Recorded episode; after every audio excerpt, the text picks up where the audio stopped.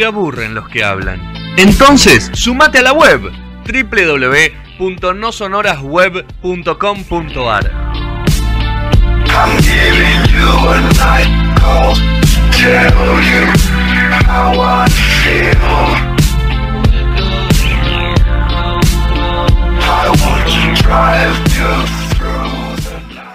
Trajimos un poquito de deporte en pandemia, el señor, un experto, el señor Matías Baldo. ¿Cómo estás, Mati? ¿Cómo va? ¿Todo bien, muchachos? Bien, ¿vos? Bien, qué lástima que, que lo tenemos que hacer así, pero bueno, aunque sea, eh, tenemos alguna forma de comunicarnos. La próxima im- espero que sea, sea en la radio cuando todo vuelva a la, a la normalidad. Nosotros estamos esperando que digan pueden ir y vamos a ir. No, no nos importa nada, ya estamos jugados. Queremos hacer un programa de radio en serio. Basta de esto, basta de vivos de Instagram. ¿Cómo te Pero caen los vivos de. Instagram? Hoy, hoy, hoy, vi- hoy me puse a ver uno. Uno de Adidas, que estaba Ricky Rubio hablando con una atleta que no, española que no, la verdad que no la conocía. eh, que me, me copé en 20 minutos. Y después estaba Mr. Chip con, con Sej, hablando al mediodía. Hoy hicieron un vivo Agüero y Titi Henry. Ese no lo vi. Lindo. Lo, lo hizo, Esos son lindos. Lo hizo Puma, sí, sí, lo juntó Puma. Pero bueno, Lindo. vos, Mati, ¿cómo te llevas con eso, sí? Eh, vivo de Instagram. La verdad que no miro mucho, no, me- no uso mucho Instagram en general, pero más allá de eso, hay- creo que hay una saturación en estos días de, de vivos, de, de estas, eh, la verdad no, no sé, acciones también hasta de las propias marcas. Sí. También los vivos van mucho en la calidad del vivo, eh, la calidad de, de quienes participan, ¿no? Por ejemplo, Agüero creo que, que se destapó como una de las grandes revelaciones eh, jugando al FIFA y, y es muy entretenido de verlo, pero tal vez hay otros que, que son aburridos y la verdad es que uno los pasa de largo. A veces entro a Instagram porque no lo uso para subir fotos, pero sí para, tal vez como para chusmear un poquito. Claro, y veo 5 o 6 de, de mis amigos haciendo vivos en Instagram. Digo, todo el mundo tiene tantas cosas para decir todo el tiempo, me, me satura un poco, pero bueno, eh, entiendo que, que de alguna manera hay que pasar este, este momento que cada uno lo lleva como puede. Bueno, ¿cómo lo lleva? Vamos a hablar un poco de deporte. Hoy nos enteramos que Francia se terminó, al igual que Holanda. La diferencia es que Francia decretó descenso, campeones. y nosotros también lo cerramos el torneo. Digo, la, la- la temporada. Pero- Vélez. o sea, cerramos la temporada, pero raro, porque hay un torneo que arrancó una fecha y ese torneo no se sabe qué va a pasar. O se da por terminado, no se sabe. En principio se da por terminado, no se va a jugar. Lo que sí pasa, como bien señalaba ahí Sergio, es que eh, le cuentan la fecha a Vélez. Y, y la verdad, eh, en realidad le cuentan la fecha a todos, pero Vélez es perjudicado porque iba a jugar la Copa Libertadores y finalmente no la va a jugar y la juega Argentinos. En principio pasa eso, la verdad hay mucha incertidumbre. Me parece bien que AFA haya tomado una decisión porque se venía dilatando y, a veces AFA que es tan desprolija, bueno, en este caso tomó una decisión. Después vamos a, a ver si quienes están eh, de acuerdo, quienes no. Me parece que cualquier decisión que tomes en estos días eh, te va a dejar a alguien disconforme, alguien va a quedar descontento. Eh, pero bueno, la verdad es que estamos todos en tierra desconocida. ¿Quién de nosotros vivió una situación como la que estamos viviendo ahora? Nunca nadie. Eh, Y, sumamos a eso. deporte en lo- general, sí. claro, sumamos a eso los dos años de- sin descenso, que es un- otro tema aparte que no tiene que ver con la pandemia ya.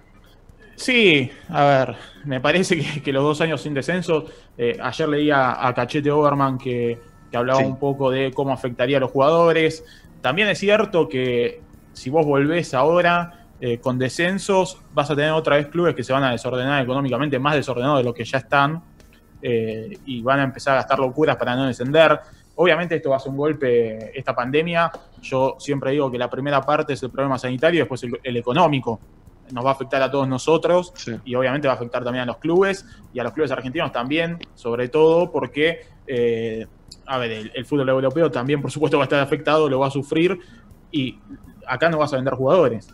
¿Qué equipo va a venir a llevarse a un jugador argentino por 20 millones de euros? Ninguno. Y aparte, ¿cuánto, cuánto vendimos? No? Los últimos- voy a- ya- el otro día lo hablaba con mi hermano. ¿Cuántos vendimos? La liga pasada se vendió dos jugadores. Yo que Lisandro Martínez y, Pa- y Palacio, nada más. O sea, No, yo- eh, a- perdón a que creo que lo que lo que también escuchaba hoy me parece que va a ser medio así, es que capaz no vendés por 20 palos, pero ahora te vienen con una oferta más, ba- más baja de lo que vos esperabas vender un jugador y porque nece- los clubes necesitan sí o sí empezar a, llenar huecos de guita, van a tener que vender, regalar, entre comillas, eh, algunos jugadores para, para empezar a sanear un poco la economía, porque bueno, están, están hasta la bola. No, no me parece mal, sinceramente, no, no tomar descenso durante los próximos dos años. Me parece que una decisión tratar de sanear un poco el fútbol. El tema es que acá yo hago una crítica más profunda y que viene de antes, y es que el fútbol vive en una burbuja. Y esa burbuja el coronavirus la lo- logró pinchar.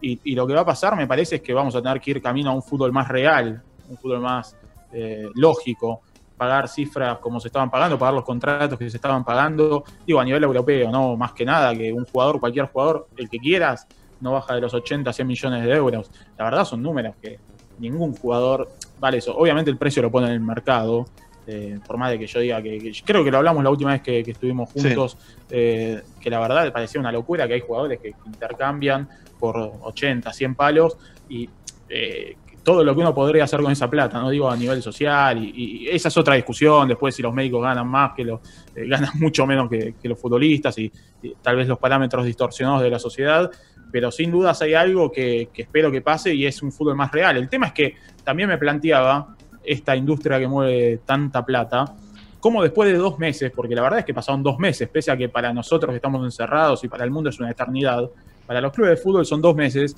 y después de generar ingresos millonarios, de, gastar tantos millones también, de, de toda una industria que es multimillonaria, como clubes diciendo que van a la quiebra o que necesitan fondos de, de salvataje del Estado. Entonces, es, es todo un chiste el fútbol. Eh, me parece que, es lo que más claro está quedando y ojalá esto sirva para acomodarnos. Ahora, si vamos a hacer dos años sin descenso, para que los clubes eh, apuesten por pibes, porque obviamente la lógica es, bueno, no se refuercen, apuesten por los pibes, y después de estos dos años volvemos a la normalidad que traíamos hasta ahora, que no es ninguna normalidad, que no, es, que no está bien, pero volvemos a esa situación donde los clubes se van a endeudar, bueno, habremos perdido una oportunidad. Yo creo que de todo lo malo siempre tiene que salir algo bueno y espero que, que sea una buena oportunidad para eso. Rodri, dígame. Mati, el- esto de los dos años sin descensos, ¿tiene que ver específicamente con esta crisis que causó el coronavirus o están aprovechando la volteada, por decirlo de una forma? Porque vos, como vos decías, paramos dos meses y de repente suspendemos dos años los descensos. Es raro. Eh, Es raro, yo sí creo que hay una lógica. Primero que me encanta, no sé qué tenés en el fondo, pero me encanta tu fondo. Sí, es el mejor fondo. Ve- Vengo, vengo haciendo zoom a lo loco y, y- y está muy bueno. pero Pacífico. bueno, no me quería quedar sin decir eso. Gracias, Eh, gracias, se agradece. pasan, eh, yo creo que obviamente lo aprovechan. eh, a ver, si está pensado como lo que yo estoy diciendo hasta ahora, que es una oportunidad para sanear a los clubes, porque obviamente si vos estás peleando el descenso es porque también haces las cosas mal económicamente, casi siempre, obviamente hay excepciones, pero eh, si agarrás los equipos que estaban peleando el descenso no estaban cómodos económicamente, que en realidad ahora vemos que casi ninguno, porque si agarramos a Boca, que es de los clubes que más Campeón, plata genera en el fútbol argentino, es el campeón, anda pidiéndole a los propios jugadores que se bajen el sueldo, bueno, evidentemente hay algo que estamos haciendo muy mal. Yo creo que obviamente hay una cuestión de oportunismo, de decir, bueno, aprovechemos esto, démosle un poco de aire. Si es una bajada en este sentido de aprovechar la, la situación y la AFA se va a tomar el tiempo para eh, ver que los clubes finalmente cumplan y que se saneen económicamente y que dejen de arrastrar tanta deuda, yo creo que va a ser positivo. El tema es si va a pasar y la verdad con los antecedentes que tiene el fútbol argentino, uno no hace más que desconfiar. Claro. Y la postura, a ver, Mati, porque tenemos esta voz, tenemos que se va a Superliga, Tapia y Tinelli hacen ahí como una alianza eh, para que vuelva el fútbol a la órbita de la AFA, que se quedan con la caja de la televisión, que es la que todos quieren. Y por otro lado tenemos los jugadores, que los jugadores primero principal estaban organizándose por el tema salarios. Más que nada los jugadores del ascenso, armar un fondo común, ver cómo, cómo lo manejaban eso, si iban a manejar descuentos en, en algunos clubes se pusieron más de acuerdo que otros. Eh, hubo rumor en San Lorenzo que los romeros se bajaban 30% y a, lo- y a Colochini no le gustaba, un montón de cosas así. Pero los jugadores se paran en la postura de decir que no, no quieren no- que no haya descensos, o sea, que están totalmente en contra de eso. Me parece que va por el lado de que obviamente va a haber mucho club que va a dejar de contratar. A ver, si vos sos patronato, por poner un caso, estabas peleando el descenso y de repente tenés dos años sin descensos, obviamente vas a apostar a eh, foguear a tus, a tus juveniles, a tus inferiores y no vas a gastar todo lo, lo que estás gastando en contratos. Que por, por otro lado es lo que deberían hacer los clubes que no pueden contratar. O sea, Sería lo yo, correcto. eh, eh, es, es antipático para con los jugadores, pero que cualquier jugador de primera, obviamente hay excepciones y esto no, es- no quiero generalizar, pero eh, que Patronato tenga un contrato de un jugador que no puede pagar solamente para salvarse del descenso, me parece una atrocidad en un país como este, más allá de, todos los problemas a nivel mundial, con los problemas que tiene este país, ya entramos en una discusión mucho más filosófica y mucho más difícil también. Pero de todas maneras, si lo que tiene que hacer un club es eso, bueno, que lo hagan. Eh, lo, los jugadores se ponen obviamente a la defensiva en este punto, porque también yo los entiendo. Eh, no, te va, no va a ser tan fácil contratarte, eh, que te contraten, una vez que pase todo esto, no va a ser fácil que vuelvan a pagar los contratos que estaban pagando. Eh, la verdad es un problema para todos, pero no es algo que, que, nosotros nos suframos también. Digo, para mí hoy es mucho más difícil, siendo periodista deportivo, eh, tener un trabajo nuevo, por ejemplo, o que me contraten en medio de la pandemia. Yo estaba por cerrar para empezar a trabajar medio efectivo en Infobae, y bueno, pasó esto y te ponen un freno y después vamos a ver si las condiciones son las mismas, si la guita es la misma. ¿Tenés? No, no, a ver, los jugadores no son una excepción. Sí me pareció bien que eh, yo tengo ahí una, un problema con, con la cuestión de, de, los contratos. Me parece que es para elogiar que los jugadores se bajen el sueldo si es una iniciativa suya. Ahora, que los dirigentes le pidan que se bajen los sueldos que ellos firmaron, la verdad me parece una aberración. Y cuando uno lo, lo ve, y a veces eh, yo leo en las redes sociales que se castiga demasiado a los jugadores que dicen que no, no, mira, no me quiero bajar el contrato. La verdad es que son laburantes y si a mí me dicen que me tengo que bajar mi sueldo, ¿y quién se lo baja? Entonces, eh, me parece que, que, es difícil. Obviamente uno dice, bueno, el, futbolista gana mucho más que yo, eh, en mi caso particular, eh, y, hasta dirías, bueno, está bien, hay que ser solidario. Pero la realidad es que ahí de vuelta caigo, los responsables tienen que ser los dirigentes que firman contratos que después no pueden pagar. Totalmente. Igual, eh, yo sumando creo que a lo que decís vos, Mati, eh, o sea, hay que tener en cuenta eh, la gente que depende capaz del mismo futbolista. O sea, sí. capaz se lleva adelante, viste, toda una familia, viste, vos pedirle. Cada uno tiene su realidad, ¿no? Está, está claro. Vos le pedís a un trabajador que se baje el, que se baje el sueldo, es, es, un lío. Pero me parece que esto de, de empezar a foguear pibes podría pasar igual eh, sin necesidad de sacar los, eh, los, los, descensos. Me parece que va, que va por ahí. O sea, que gana la urgencia, me parece. Claro, o sea, mirá, escuchá, vos no vas, a, no vas, a, poder traer jugadores nuevos. Entonces sí o sí vas a tener que usar los tuyos. Eso no va de la mano con el descenso, no. De hecho, si no recuerdo mal, y creo que lo escuché hoy también, eh, el tema de no descensos, medio que ya se venía hablando desde el año pasado. Y es como que ahora, con todo esto, dijeron, es la nuestra, sumemos, arrastramos todo y, y, y lo sumamos. Eh, pero yo no, no, estoy muy de acuerdo con el tema de los no descensos. La competitividad baja a otro nivel. No, que está claro, yo creo que, que, es algo que ya se venía hablando, si descendían más equipos, menos, la verdad que la AFA es, es desprolijo también, no sé cuánto hubo de Real eh, que habían anunciado que se iban a cancelar, que después eran dos, que después eran cuatro, digo, a veces estamos tan bombardeados por los medios que incluso tal vez eh, a partir de dirigentes que filtran información para tantear a ver si eh, el clamor de popular. ¿no? no, claro, aceptación claro. no. Sí, obvio. Si la gente dice, bueno, cancelemos los descensos, sale y todos, eh, muy bien, cancelemos sí. los descensos, entonces lo cancelan. Cuando putean una hora seguida en Twitter y hacen un hashtag eh, que es Trend Topic en contra de eso, bueno, vuelven para atrás. No sé, la verdad, es como que estamos en una situación medio de oscurantismo. Obviamente aprovecharon, obviamente esto va a bajar la competitividad, como bien vos decías, eh, es algo que durante dos años yo creo que no se va a normalizar. Eh, al no haber descensos, también, obviamente la calidad va a bajar. Si vos no contratás estos jugadores, o sea, esto es una rueda muy complicada, está desfasado económicamente el fútbol en general, no solo acá. Eh, afuera tal vez se nota más porque las cifras son más imponentes y, las, las sabemos mayormente las cifras de contratos, de pases. Acá es todo un poco más eh, oscuro, se reserva todo un poco más también por la situación del país y demás. Pero, pero sin duda que, el fútbol argentino esto es un retroceso.